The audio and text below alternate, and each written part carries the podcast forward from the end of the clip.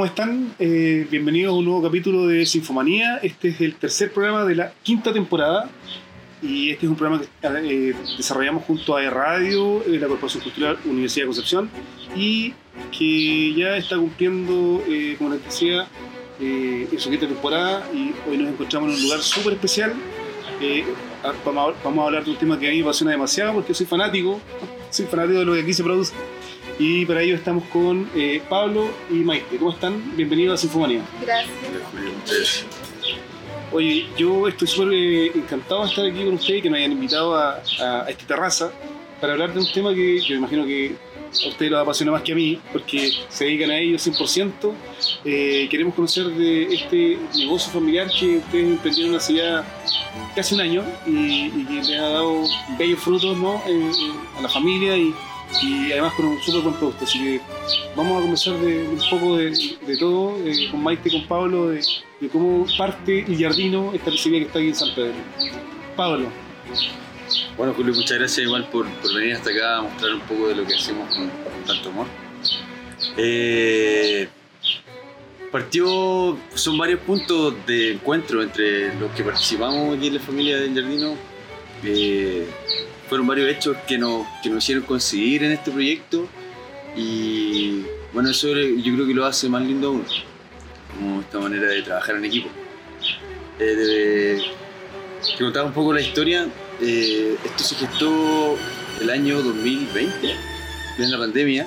Eh, se encontraba terminando su, su universidad, yo también. Y nuestro papá en ese momento quedó sin pega después de 25 años de trabajar en una empresa. Entonces nos vimos los tres como estando en casa, buscando más o menos qué hacer. Y coincidimos los tres y empezamos a gestar esto. esta familia de Los Ángeles, por ahí estudiando en Santiago, Maite estudiado dónde? ¿Santiago ¿Acá? dónde? ¿En Concepción? no. En Concepción, eh, composición y fonoaudiología.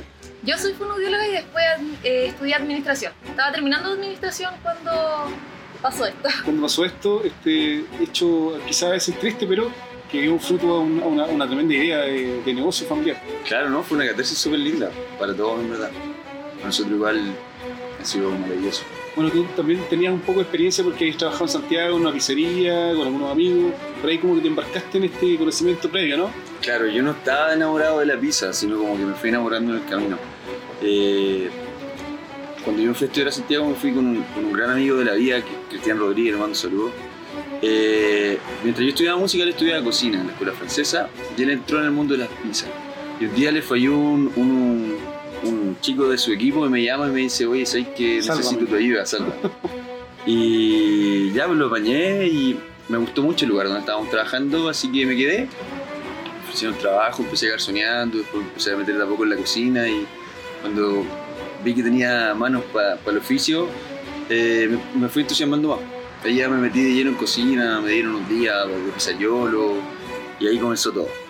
Oye, les quiero contar de que eh, Pablo es el pastayolo, es decir, el maestro pizzero, y Maite hace la pega de la administración de todo esto, eh, la jefa.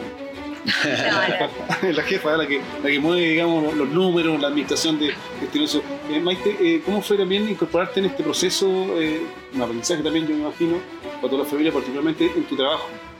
Todo nuevo. Para nosotros todo es nuevo. Porque a pesar de que yo había estudiado administración, nunca habíamos tenido un local. Yo jamás había manejado un local. Pero acá en verdad todos hacemos todo. Todos garzoneamos, todos somos bartender. Lo que sí, yo no soy pizzaiol. Nunca me metí en la cocina porque tampoco tengo ni la fuerza ni la habilidad. Y creo que Pablo tampoco sabe manejar la administración. Pero todos manejamos todo. Pues ha sido como un desafío súper grande. Pero igual súper enrique, enriquecedor. ¿Cómo, cómo, cómo es la sinergia eh, de un negocio familiar cuando están todos con una idea en mente positiva, las energías, cómo se, cómo se mueven adentro de esta cocina, de este espacio? Porque es, es una, es una pega familiar, digamos, ¿no? Es súper dinámico. Es mucha la energía que se mueve, Sí, tanto positiva dinámico. y a veces así como Negativo. negativo. Sí, Igual, obviamente, A el veces las cosas no periodo- resultan como uno espera, ¿no? Exacto, y hay periodos de alto estrés donde las cosas no salen como uno quiere y entráis a discutir con tu equipo y a la vez somos familia, entonces hay más confianza de lo normal No y se de separan repente, nunca. claro, Claro. De es repente uno pasa ciertos límites. Es difícil como separar, por ejemplo, mi mamá es mi mamá pero acá es mi compañero de trabajo. mamá que está ahí mirando. Sí, mi mamá. O no sé, acá mi papá eh, eh, siempre ha sido mi papá, pero acá es. Somos equipo, equipo, tenemos que responder. Sí, entonces eso ha sido lo más difícil de llevar, claro. pero lo hemos manejado de manera positiva, Sí. creo. Sí, Para todo el totalmente. tiempo que llevamos, lo hemos manejado de la mejor forma. Oye, esta oportunidad que tú le llamas, Pablo, que, que, bueno, fue, fue llegar a Concepción, ustedes son de Los Ángeles, estudian en Santiago, cambiar abruptamente de, de espacio físico, ¿no? Llegar a este, este recinto, esta casa, tú nos contabas en off, eh, Maite, que, que había tenido muchos, eh, muchos ocupantes antes, pero eh, que hoy día le dieron forma eh, un poco por los conocimientos de tu madre, que, que le dio también vida a esto. Eh, ¿Cómo llegaron a este espacio? ¿Cómo def- definieron este, este- esta- este espacio, esta casa y este jardín, que es el jardino, eh, para, para formar esta pizzería? A ver, aquí fueron ideas de todo el equipo, de todos. Eh, pero ¿cómo definimos la casa? Este fue mi proyecto de título. Pero nunca pensé que iba a ser así. O sea, años, esto es mucho mejor de lo que yo había planeado, pero fue idea de todos. Mi mamá, Pinterest, Instagram, mi papá y su cabeza genio y mi hermano que en verdad ayudó a construir todo, porque al final lo que construyeron esto fue mi papá, mi hermano y mi mamá. Pero no sé, pues veíamos una foto, ya, este me tinca, este no me tinca. Ya, eh, ¿qué material se puede parecer? ¿A- eh, ¿Dónde lo podemos encontrar? Si está a nuestro alcance, porque igual tenemos una variedad gigante acá para poder construir. Y así empezamos, como una cosa, después la otra, definíamos una cosa, tiramos la oreja, no, yo no quiero esto, yo quiero lo otro, ya busquemos un punto intermedio y así ellos fueron trabajando porque ellos fueron los que construyeron esto. Sí, yo quiero contarles que eh, generalmente en este programa, que es Infomanía, eh, nosotros entrevistamos o conversamos con gente que está ligada al mundo del arte, de la cultura. Y creemos que, eh, bueno, está archi comprobado, yo creo que nadie nos puede discutir de que la cocina hoy día se transforma en un arte, ¿no? Que más allá de la, de la ciencia de la cocina, hay un arte en la composición y particularmente en el caso de las pizzas, que es patrimonio mundial de la humanidad en, eh, en Italia, ¿no? en el mundo. eh, hay mucho de arte en, la composición de los colores, en la elaboración de, de- a la hora de elegir lo, que uno le pone sobre la, sobre la masa. eh, y es por eso que eh, nos hemos trasladado hasta el Jardino para contar un poco eh, en, el contexto de- de- del mes de la ópera, porque estamos con mucha gente de Italia por estos, estos días que también han visitado este, este espacio, ustedes han compartido un poco con ellos, un director italiano, solistas italianos que vienen de, de Génova, que vienen de diferentes lugares de, de Italia y que han avalado, han avalado ellos, ustedes lo escucharon, eh, eh, la producción de esta pizza que para ellos les pareció maravillosa. ¿no? ¿Cómo, cómo, qué, qué pasa, qué pasa ahí como en el ego eh, cuando, cuando hay personas de Italia comiendo la pizza de ustedes y dicen, oye, está espectacular? No, corazón llenito. O sea, Sí, como que es como. Es súper. gratificante. Sí.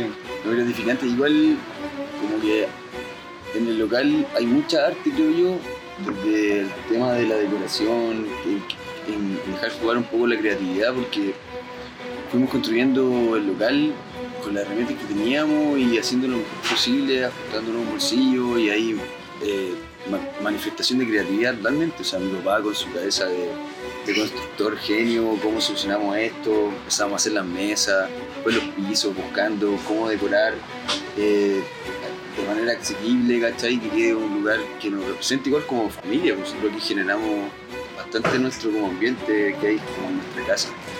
Y no, por eso te decía, no solo como las pizzas donde podemos ver esto de la creatividad, bueno, ya pasando como al lado de las pizzas, es fenomenal, porque ahí estáis probando, estamos todos probando, qué es lo que queda rico, qué es lo que no, los colores, la presentación, Cuando se produce el montaje del, del local ya cuando se toma forma, eh, ¿cómo está? tu, tu papá fue el que diseñó y creó el, el- el horno, que, que también es parte de la decoración muy, muy particular de, de- de la pizzería, que es como el centro ¿no? de, de este espacio. el corazón. ¿Cómo, cómo fue todo ese proceso?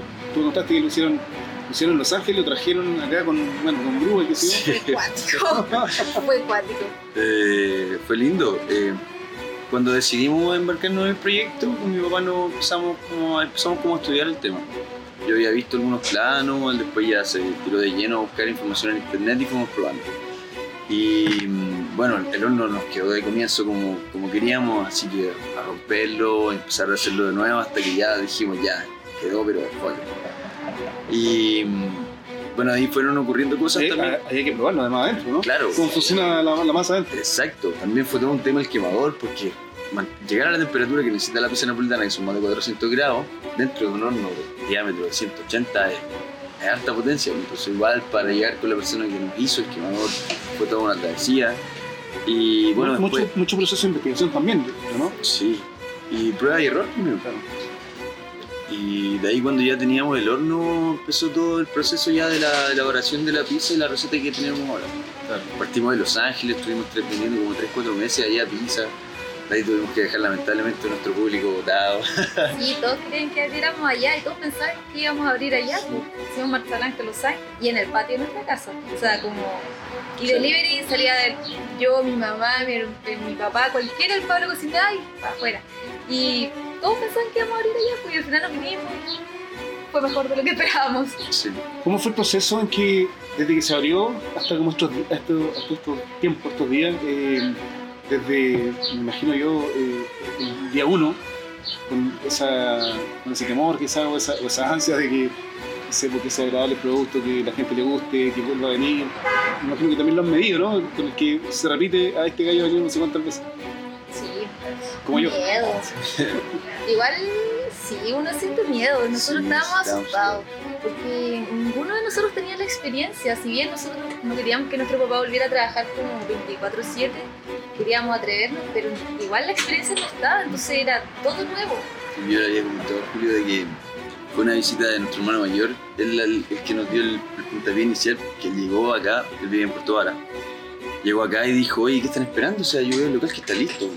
Y empezamos, es que nos falta esto, es que nos falta esto. Y nos dice, que se estoy hablando por frontera, si están listos, dale.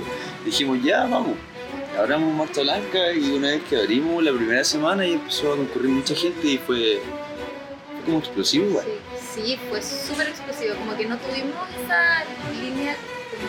No hubo marcha blanca, fue una. Sí, Claro. como que empezamos de una, pero igual eso es súper bueno porque eh, eh, como que para nosotros Libera velocidad una de producción. presión, fue una presión así como ya, empiecen a, empiecen a mejorar las cosas que están fallando, empiecen a terminar las cosas que no han terminado.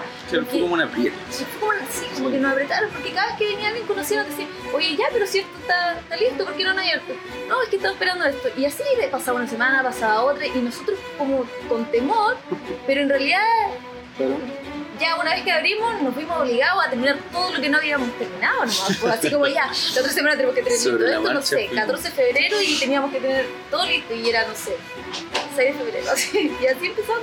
Oye, y en, ese proceso de, de- de la investigación, del buscar, de, de ver, ajustar en el fondo, eh, ¿cómo, ¿cómo se dio esto de, sé, necesito, prácticamente a ti que te, que te toca la parte administrativa, la logística, eh, vamos a quedar cortos, quedamos cortos con esto, tengo que ver eh, los pedidos, eh, hacer que todo funcione, que, que tenga stock de todo. Ese ha sido un tema igual, yo creo que todavía lo estamos afinando, porque como Pablo tampoco no es chef, tampoco tiene un manejo de todos los insumos en cantidad, por así decirlo, y yo tampoco había manejado un local de comida, nosotros trabajamos con puros productos frescos, entonces había que comprar para el día. Ajá. Entonces, el- de repente nos pasaba al principio que ya era mitad, del- mitad del turno y nos quedábamos sin tomate cherry, por ejemplo, y era como chuta.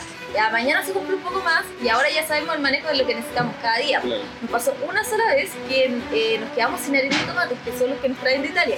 Y ahí fue caos, porque estábamos en pandemia, eh, no teníamos stock, pedíamos y nos decían, hoy no llega, no llega y nosotros ya, ¿qué vamos a hacer? O sea, sin harina de tomates esto no funciona. Y ahora, Oye, claro, un, un- un- detengámonos ahí un punto. Eh, Hay mucha gente que debe imaginarse de que esto no se hace con harina de acá, que la compramos en el supermercado, los tomates que, no sé, los traemos de guion, no, no tengo idea. no. Pero, pero es importante que ustedes se detengan en eso y, y contar que son, son eh, productos genuinos, italianos, eh, y que eso de alguna forma le da eh, la autenticidad a lo que- al producto de ustedes. Claro, esta es la gran diferencia en la receta de la pizza, de una buena pizza. Nuestra harina es Italia, de Molino, Nápoles, y los tomates también. En el atado de allá, nosotros aquí le ponemos un poco nuestra propia cosecha en hacer la salsa, pero el tomate viene de allá. Su sello, ¿no? Claro. Igual con el, nuestro queso parmesano que tiene denominación de origen, son productos que marcan la diferencia. Sí. Bueno, eh, esto parte desde la masa, ¿cierto? ¿Cómo, cómo te, te tuviste que capacitar? ¿Tuviste que hacer, me imagino yo, algunas instrucciones de, de la precisión de esta. De llegar, llegar a la, a la- quizás a la fórmula? Porque yo me imagino que todo tiene una fórmula. Ah, ya nos contaba en off de que era distinto a lo que tú hacías en Santiago, distinto a lo que hacías en eh, Los Ángeles. San Pedro tiene una temperatura particular, en verano, en invierno. ¿Cómo llegamos a esta fórmula intentándolo? Sí, con mucha práctica. Eso ha sido el, el factor determinante. En Los Ángeles, cuando partí, cuando ya teníamos listo el horno y empezamos a trabajar con la receta, eh, bueno, yo tenía mis conocimientos previos básicos de donde estaba trabajando antes, partí desde esa base y me empecé a dar cuenta que no estaba logrando la pizza que yo, te- que yo vendía allá y que estaba buscando. Así que practicando, experimentando, cambiando proporciones, levadura, agua y, y viendo los resultados. Y una vez que, como a los dos meses creo ya que estaba contento, así como, oye, esta es una buena pizza, esto se puede vender, y estábamos vendiendo en Los Ángeles. Bueno, y ahí nos tocó venirnos para acá, empezar a construir, y una vez que llegué aquí probé la receta y no funcionó claramente. Teníamos otra temperatura, otra humedad, entonces la masa se nos fue a las pailas. Y ahí empecé de nuevo. ¿Dónde está la clave de, de- de la. no sé, de que la masa sea. ¿El agua tendrá que ver mucho? Tiene Eh, harto que ver el agua, pero yo creo que es el tiempo, el tiempo que uno se toma. Y, y calcular bien así, si yo estoy haciendo la masa a esta hora, con estas condiciones de temperatura, para mañana a esta hora va a estar buena. ya, Porque me pasaba harto al principio, que se me, me pasaba o me faltaba tiempo de fermentación. claro. Entonces hay que buscar el, el punto preciso donde tenéis la masa en su punto óptimo para, para el estirado. ¿Por qué tenemos que hacer la, la masa el día antes? ¿Por qué tiene que estar tan. O sea, ¿por qué tiene que estar fermentada? ¿Por qué tiene ese proceso? para poder lograr eh, el alveolado que la pizza napolitana tanto se caracteriza, esa, esa masa que va súper aireada, que cae tan liviana y que logra un, un tamaño también agradable dentro del horno, que sea fácil de manipular y fácil de estirar también. Eh, básicamente por la fermentación, porque tiene que ocurrir una fermentación al punto de que permita el estiramiento de la masa y con esta cantidad de burbujas. Claro. Maite, ¿y, y cómo decidimos ponerle sobre la masa? ¿Cómo decidimos los, los ingredientes? ¿Cómo llegan a la curatoría de No, la cocina yo no la cocina de sé. Pablo? O sea, él me dice, Maite, necesito, no sé ya, morrones. Yo le busco todos los morrones ahí para ver cuál es el que mejor que- queda. Y yo busco el mejor precio y el mejor proveedor. Obviamente manteniendo la calidad del producto, porque siempre nosotros nos caracterizamos por la calidad del producto antes que el precio. Y, pero las recetas, las del Pablo. Opinamos. Sí. Por ejemplo, Sí. cuando queremos hacer pizzas nuevas, el Pablo dice, ya, me pica esto, me pica lo otro, pruebe. Ya la hacemos, no sé, me gusta, no me gusta. de la, de, la, de, la- cata. de autoría de ustedes, ¿cuál creen ustedes que es, es como la que más gusta del público? O sea, la que más compran es la bugambilia. Sí, debe Pero ser como un es- poco más genérica. ¿eh? Sí, pero yo creo que hay mejores. Por ejemplo, la hierbera a mí me encanta, pero es- no es tan tradicional. ¿Qué tiene la bugambilia? Tiene prosciutto de capitán pastene, rúcula, eh, jamón tradicional, queso parmesano, queso fiero y lácteo. Y salsa, como. Yendo más como a lo de nuestra autoría, tenemos dos, yo creo que se están vendiendo harto y que son como innovadoras, que es la fresia, que lleva base de pesto, cebolla morada y mozzarella. Y la otra es la hierbera, que lleva mozzarella, salsa de tomate, eh, rúcula y una mermelada de morrón que hacemos aquí, que ya, bomba. Mira. Son como la- las joyitas que tienen en vida. Y, luego de, de que ya ustedes definieron la cantidad de no sé, tipos de pizza, eh, eh, ¿cómo deciden ya for- formarlas, tirarlas a, digamos, a la carta? ¿A la gente como que habitual las pide o, o- o se inclina un poco por dejarse sorprender? Habitual. La gente viene a pedir la pizza que ya conoce. de su gusto. Sí, y a menos que vengan, no sé, igual tenemos muchos clientes frecuentes, muchos. Entonces ellos nos dicen ya, recomiéndame una y se dejan como sorprender. Pero normal, la gente normal que no ha venido tantas veces prefiere irse por algo más Por tradicional. Sí. claro. ¿Y, y la, y la margarita? Fenomenal la margarita. ¿Pero finalmente es como la que más o no? ¿O no tanto? ¿Sabes ¿No? que no? ¿No? El público chileno, creo yo, en general, como que se va por pizzas que tienen más Con ingredientes. más carne. con más Claro, más. Si al chileno le gusta la pizza con- más con- contundente, con- con harto ingredientes. Sí. Y ah, nos ha pasado igual gente que, que no entiende mucho el concepto, que llega y dice, oye, pero esta pizza así no, no va a llenar, pues no tiene nada. Y una vez que se la comen, dice, ah, ahora entiendo, de verdad está exquisita. Oye, eh, yo quiero invitarlo a la primera pausa eh, musical. Eh, estamos súper fascinados, ya nos, nos está dando hambre chico, ¿no? ¿Cierto? Les quiero contar que este es un programa que hacemos con mucho esfuerzo, mucho cariño, eh, con la gente de la de radio que está por aquí atrás de las cámaras y, que, y que cuando tuvimos el desafío de, de hablar de, de, de este restaurante era básicamente porque lo queremos unir a lo que estamos haciendo, digamos, como tanto italiano bien en Concepción, en el marco del Chile Opera Festival, y porque también han visitado el local de ustedes y porque me dijeron esta pizza muy buena. Eh, pero también porque la pizza tiene un componente cultural, ya lo dijimos, ¿cierto? Patrimonio de la humanidad, eh, y una- es un, es un alimento que está, hoy día está en todo el mundo. A pesar de que el- discutíamos con, hace un rato con Pablo que, que se lo quieren eh, apropiar los griegos, los africanos, los egipcios, porque tiene distintos orígenes.